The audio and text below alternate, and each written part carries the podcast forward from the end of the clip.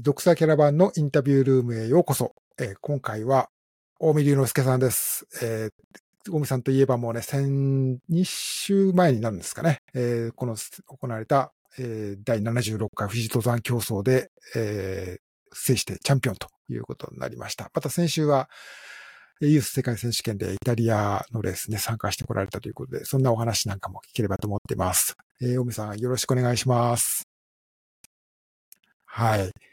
えっと、今これ収録しているのはちょっと週末なんですけど、ちょっとそちらの方台風とかがいろいろ大変だったりしますか？外は大雨。そんな感じですよね。はい。そんな中ちょっとお時間いただいてます。えっ、と、まあ、まずはちょっと、もうまだイタリアから戻られたばっかりって感じですよね、きっと。お疲れ様です。まあ、今回は、割と、まあ、すぐ、えっ、と、だから、富士山を終えてすぐにイタリアに飛んで、それでまあ、もう戻ってきてというような感じだったんですかね。ちょっとこう、慌ただしい遠征だった感じですか。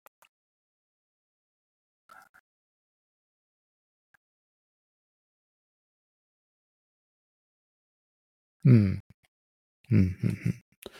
まあ、その辺のお話もちょっとまたね、あの、いろいろ伺いたいんですけど、まあ、まずは、富士登山競争がやっぱり大きなお話だったと思うので、改めておめでとうございます。えっと、2時間41分31秒っていうタイムですかね、手元に記録です。まあ、これで、あの、堂々たるタイムだし、おそらく、あの、大見さんが大会、僕もちょっと全部、正確なデータが手元にないですけれども、最年少での優勝ですよね、きっと。多分そうだと思うんですけれども。ですよね。はい。20、今21歳でいらっしゃいましたっけ？そうですよね。はい。もう、新しい時代を感じさせる出来事だと思いますけれども。えー、あの、まあ、これ初めての出場ですよね。それでそこで優勝ということで、鮮やかな結果だと思いますけれども、どう一日レースにな、することできたっていう感じなんでしょうか、やっぱり？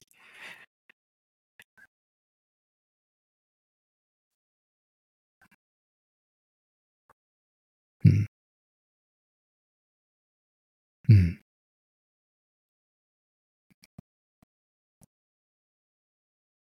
うん。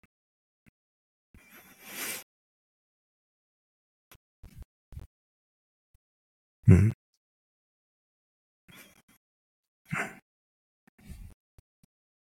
うん。うん。で、あの、こう、まあ、僕もね、あの、初めての優勝って、初めての出場ということなんですけど、やっぱりこのレースの印象とか、まあ、独特の雰囲気というか、このに、たくさん人数、参加人数も多いし、またこれを楽しみにして毎年参加してらっしゃる人も多い、まあ、割とこう、熱いレースだと思うんですけど、実際初めて参加してみて、どんな印象を持たれましたか？この大会についてですね。ああ、ごめんなさい、ごめんなさい。あの、まあ、今回が初めての富士登山競争の参加だったと思うんですけれども、まあ、この大会、非常に人数も、あの、この3000、まあ、4000に近い人がこう全部で参加するっていうレースでもあるし、えー、こうね、独特の雰囲気のあるレースだと思うんですけれども、初めてこうスタートラインに立った、立ってみて、どんな印象を受けましたか？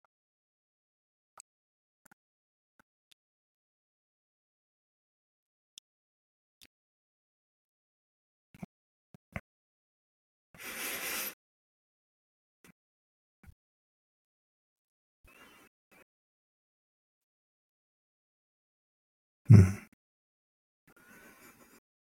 うん。うん。まあ、いつも、ね、こう、他のレースとはちょっと違う顔ぶれっていうのもね、あるでしょうからね、あったでしょうから。うん。こう、実際に、こう、走ってみて、もちろん、こう、思想とかもされたことああったのかもしれません。けれども、この富士登山競争のコース、まあ、こう、山だけじゃなくて、ロードのセクションも結構それなりに長くて、そこのタイムに大きく影響してくるっていう ところが、まあ、あの、大きいのかなと思うんですけれども、実際にどんな風にこう、トレーニングとか、こうどの辺をこう中心に取り組まれたとかっていうことはあったんですか？あるいはなんか、あまりその辺は考えずに、まずはやってみるっていう感じだったんでしょうか？準備はどんな風に進められたんですか？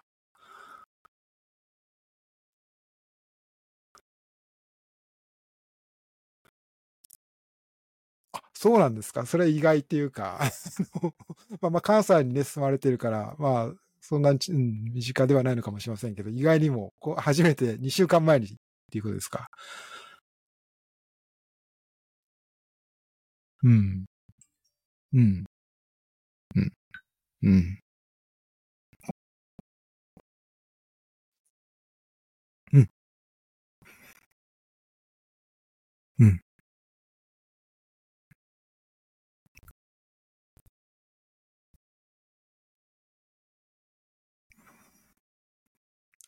そうですか。それもすごい話ですね。なかなか今までの チャンピオンで、こう、まだ、で、3回目、大会当日が3回目の富士山頂っていう人はいないかもしんないですね。すごいな、それもすごいですね。うん。うん、うん。うん。まあ、とはいえね、まあ、あの、なかなかそのなんていうか、こう、コースの5合目から目までの、こう、ところも決してこう、楽ではないセクションでもあるし、そこから先どんどんどんどん急になっていくところとか、なかなかその、まあヨーロッパにしの、こう、山岳、スカイランニングのレースとか、ね、あの、ともちょっと違う独特の、こう、コースのレイアウトというのか なんかイメージだと思うんですけれども、その、まあ、まだ山頂まで行ったの3回目っていうことなんだなんですけれども、どうですか？どの辺がやっぱりこう、自分にとって、このレースとして見た場合、自分にとってこう、鍵というか、ここでやっぱ力出さないと、このレース勝てないみたいな感触はなんか、実際にその合宿というか、吉見さんと一緒に走ってみて、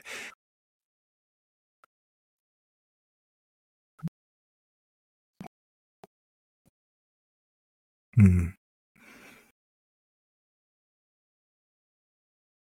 うん、うん、うん、うん、うん、うん、うん、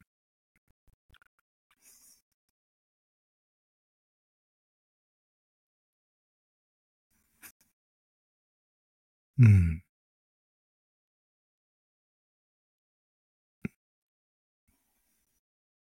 うん、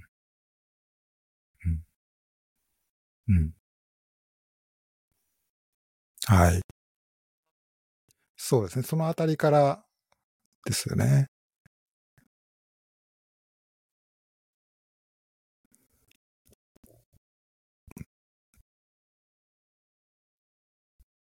うん。ああ。うん。その、あの、8合目、本8合目を過ぎたあたりから、こう、ちょっと手を使って岩を、溶岩の黒い岩をこう、ちょっとこう、掴みというか、支えながら登るようなところがあります、が続きますよね。そこ足を使ってしまったということなんですけど、むしろ、その、こコツというか、こういう、あの、大見さんレベルになってくると、むしろこう、手もうまく使って、こう、足だけで登らないっていうようなところが、やっぱり一つのティップというか、コツっていうことになるんですか？うん。ん？ああ、なるほど。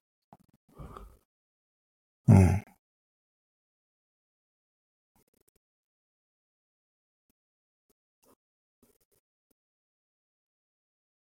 うん。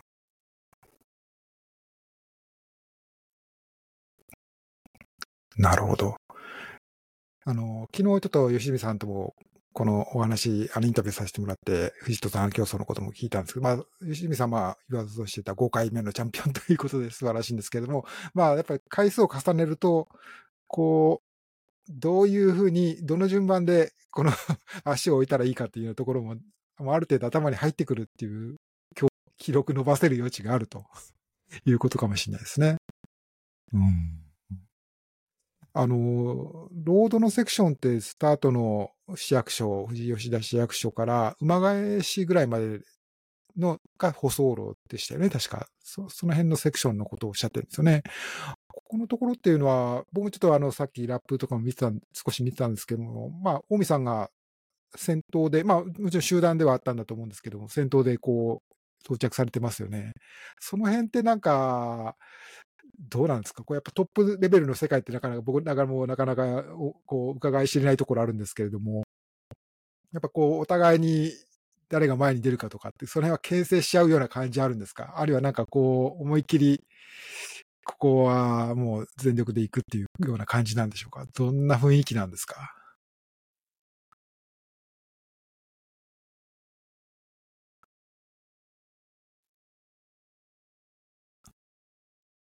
うん。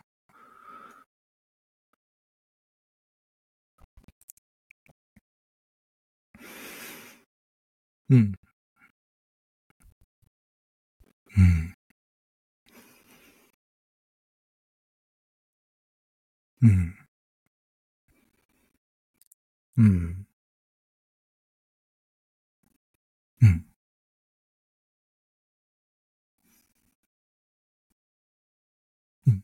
うん。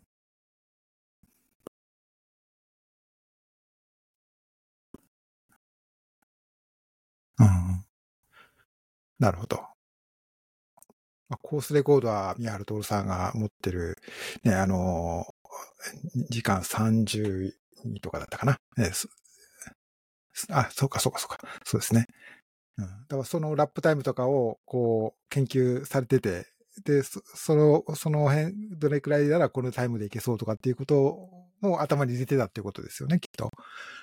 尾身さんはね。うん、うん。あの、今回も、初優勝、最年少での初優勝、素晴らしい結果だったと思うんですけども、そうすると、こう、また、今度は、コースレコードみたいなことを目指してっていう挑戦は、また見られそうですかね。ちょっと先の話をするのはまだ早いかもしれませんけど。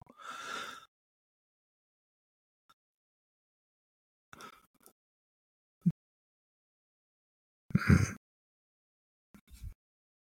ん。うん。うん。うん。ね。うん。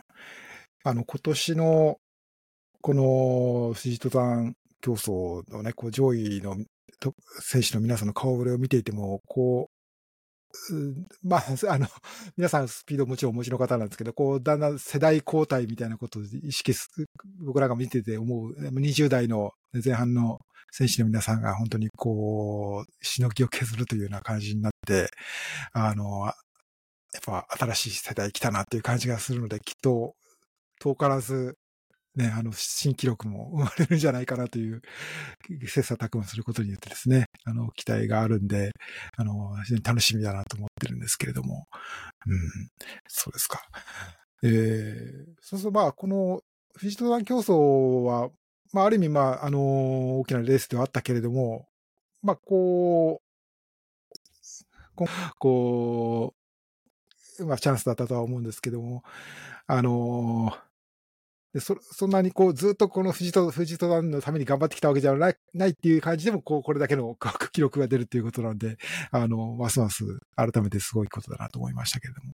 はい。うん、で、まあちょっとこう少しそ話題は、その次のね、世界選手権のことも伺えればと思うんですけれども、えー、まああの、僕もちょっとさっき過去ので、あの、記録とかもちょっと見てたんですけども、大見さんにとってこうスカイランニングのユース世界選手、ユースの世界、スカイランニング世界選手権は、えっ、ー、と2、2回目ですか、今回で。なるのかな？あ、3回目になりますか。あ、なるほどね。えっ、ー、と、僕ちょっと見たんですけど、2000、そうですよね。あ、去年、あ、そうかそうか。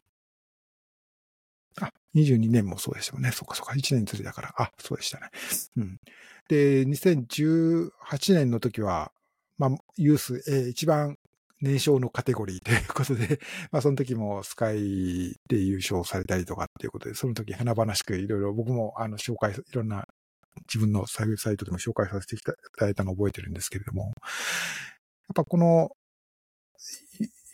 こういう世界、まあ今やもうね、大見さんはいろいろ世界の、もう、あの、プロアスリートとして、こう世界のレースもいろいろ積極的に参加していらっしゃるので、まあユース世界選手権っていうのは、まあなんていうか、こう、なん、なんていうんですかね。まあもうすでに、こう、世界の世界のね、こう、あの、レースは経験してらっしゃる大見さんからすると、ちょっとまた今まで、最初に参加した時とはまたちょっと違う意味合いがあるのかなと思うんですけれども、いかがでしたか？今年のユース世界選手権はどんなふうに自分では感じましたか？うん。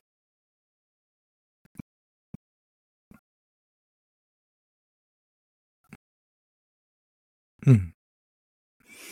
うん。うん。うん。うん。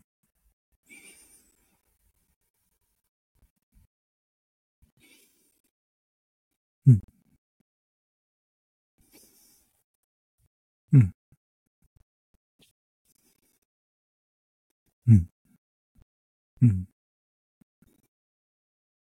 うん。なるほど。まあなかなかね、まあちょっとこう登山競争の、富士登山競争の疲れというか、そういうのもね、まあ、あまり自覚はされてなくてもあったかもしれないですよね。うん。まあこの、そういうユースの世界選手権、まあこのスカイランニングではこうユース世代っていうんですかね、こういう若い世代からこう、このスカイランニング、あるいは山を走るスポーツに親しむ機会が、こう、若い世代から提供していこうと、盛り上げていこうという、こう、とこに力入れてらっしゃると思うんですけれども、やっぱなんか、2018年最初に参加した時とかと比べても、なんかこう、レベル上がってるなとか、盛り上がってるなっていうような感じはあったりするんですか？こう自分の自身もそうだけど、周りのレベルも上がってるなっていうこともあったりするんでしょうか？うん。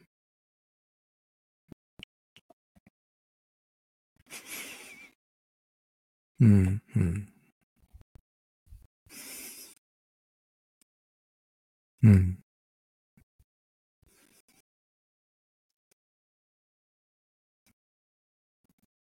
うん。うん。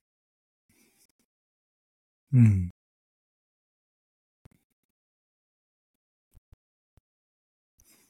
うん。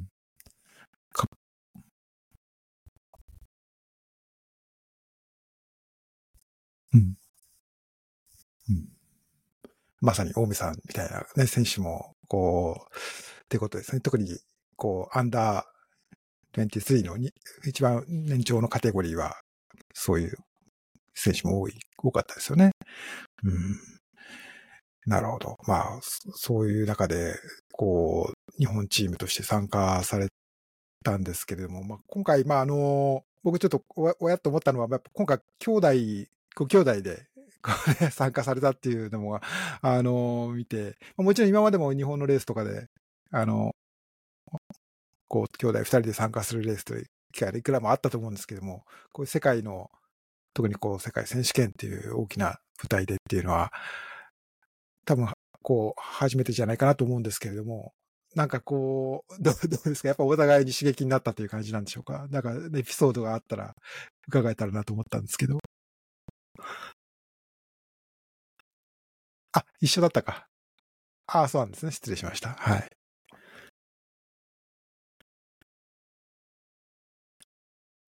うん。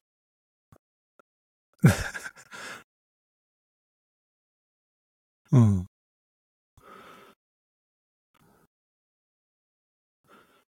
ノウハウを、こう、励ましたりとか。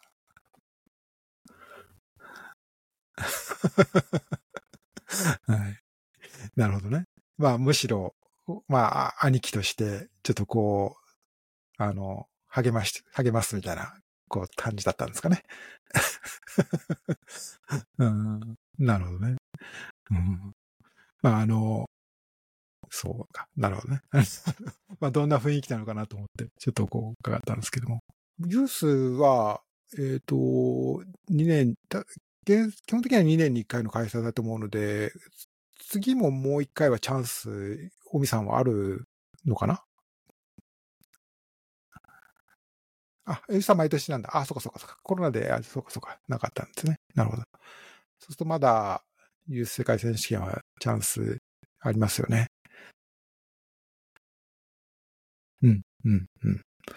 こう、いわば日本チームの中でも、もう、最初は USA で一番年下ぐらいだったところからずっと参加してらっしゃって、いわもう最年長っていうところまでね、あの、続けてらっしゃるんですけど、こう、日本チームっていうか日本のユース世代っていうことで見て、どうですか？なんかこう、みんな励みになってるというのか、こう、いろんな、と、こう、幅広い選手集まるようになってるということなのか、なんかこう変化とか感じますか？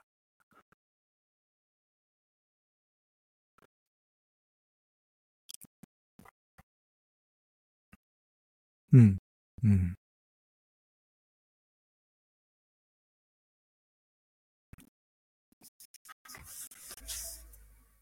うん、うん、うん。うん。はい。3位に。はい。うん。これもね、快挙ですよね。まあ、スカイランニングの、まあ、その世界戦、普通の世界、普通っていうか、あの、こう、全体の世界選手権とか含めても、こう、国、団体でのメダル獲得っていうのは、こう、初めてということに伺っているので、僕もちょっと松本さんから連絡いただいたときには非常にこう、興奮、盛り上がった松本さんのね、こう、興奮ぶりがすごく伝わってきて、すごかったなと、あの、快挙だったなと、あの、思います。はい。まあ、そうするともう、ね、まあ来年も、ちょっとまだ先のことわかりませんけれども、まあ、こう、いえば、尾身さんがね、こう、その、ユースチームリードするような存在になるのかなと思いますので、またね、そこから得ることもきっと多いのかと思います。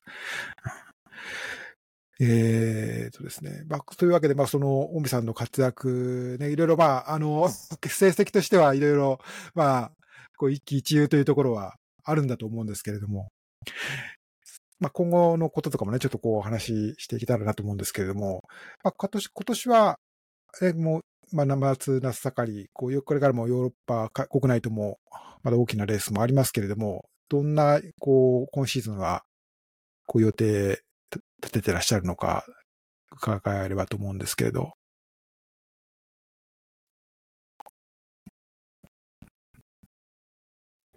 はい。うん。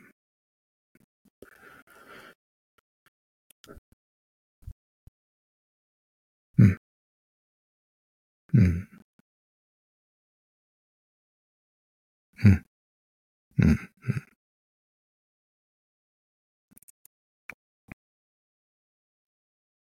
おはい。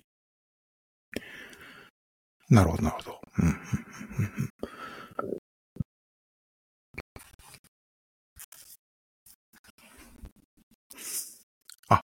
これね、香港。うん。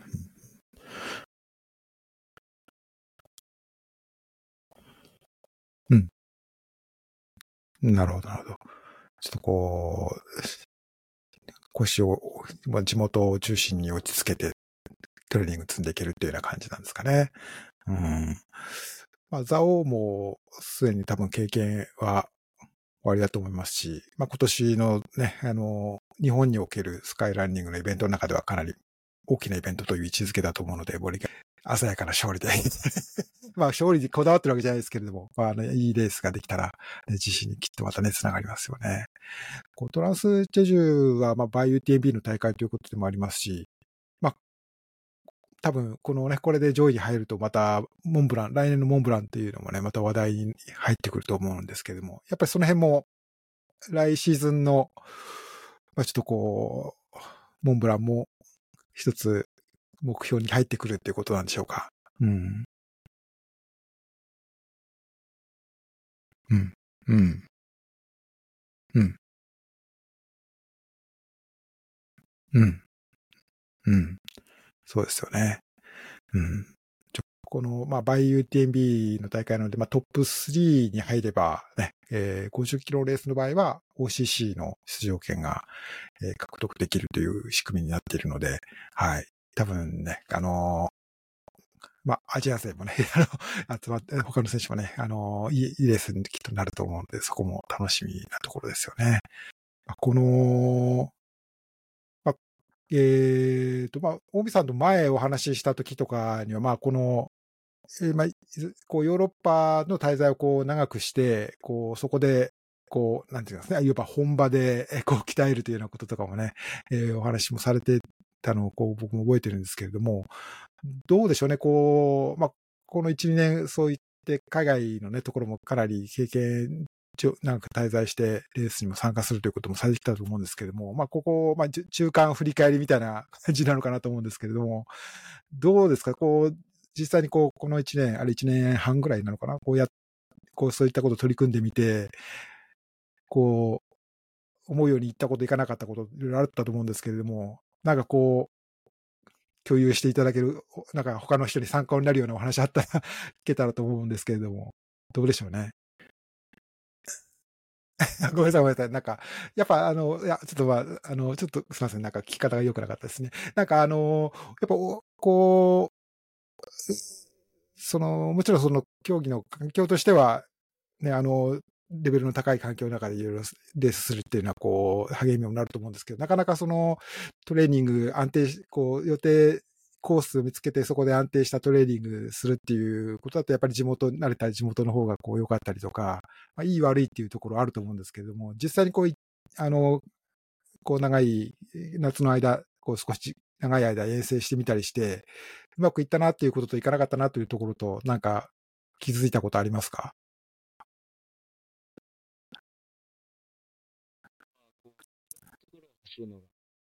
うん。なるほど。そういってこういろんなところに転戦していろんな環境でこうやっていくのはすごい楽しく感じるんで、うん。それをそれだとあのうまく練習も詰めたりすることもあるので、うん。やっぱりそういった環境をこうちょっと変えてみるっていうのもうん。なんか気分転換になるというか、うん練習を継続できるいい一つのなんか、あのやり方かなと感じました。なるほどね。うん。今、例えば、こう、えまあ、まだ行ってないところもいっぱいあるんだと思うんですけど、はいこんなとこ走ってみたいとか、まあ、レースだったり、レースじゃなかったり、いろいろだと思うんですけれども、行ってみたいところとか、走ってみたい場所ってありますか？やっぱりイタリアの泥見では行きたいですね。もう写真とかこう SNS でこう見たりするんですけど、うん。やっぱり行きたいなと思って、で、今年のうん。オーストリアの、あのトレイルランニング世界選手権は、はいあの泥見にすごい近い場所でもあったので、ちょっと山の形が似ているようなところがあるって聞いていたので、やっぱり走ってみてすごい、いやかっこいいなと思って、うん。本場の泥見でに行ってみたいなと思いました。やっぱあの、岩が、こうね、ガーンとこう、すこうそそり立つ様子とか、そんなイメージなんですかね。なるほど。ね、まあ、どれ見てもいくつかね、有名なレースがありますので、まあ、まあ、レース以外でもね、いろいろ、あの、走る機会はあると思いますけれども、またぜひ、そこでそんなね、走ってみた感想なんかも、まあ、来シーズンになるのかもしれませんけれど、また聞かせていただけたらと思います。はいはい。わかりました。ありがとうございます。うん。というわけで、ちょっとね、お時間もね、ちょっと来てしまいましたので、ね、あのーありがとうございました。で、お今回はまあ、富士登山競争、えー、初出場にして優勝。まだ山頂に立ったのは3回目にして優勝という、そういう快挙を成し遂げた大見さんにお話を伺いました。ね、あのーまだまだこれからが楽しみな大見さんということで、えー、これからね、ちょっとお話聞く機会もまだまだあると思いますので、引き続きどうぞよろしくお願いします。大見さん、今日はお付き合いいただきましてありがとうございました。ありがとうございました。ここ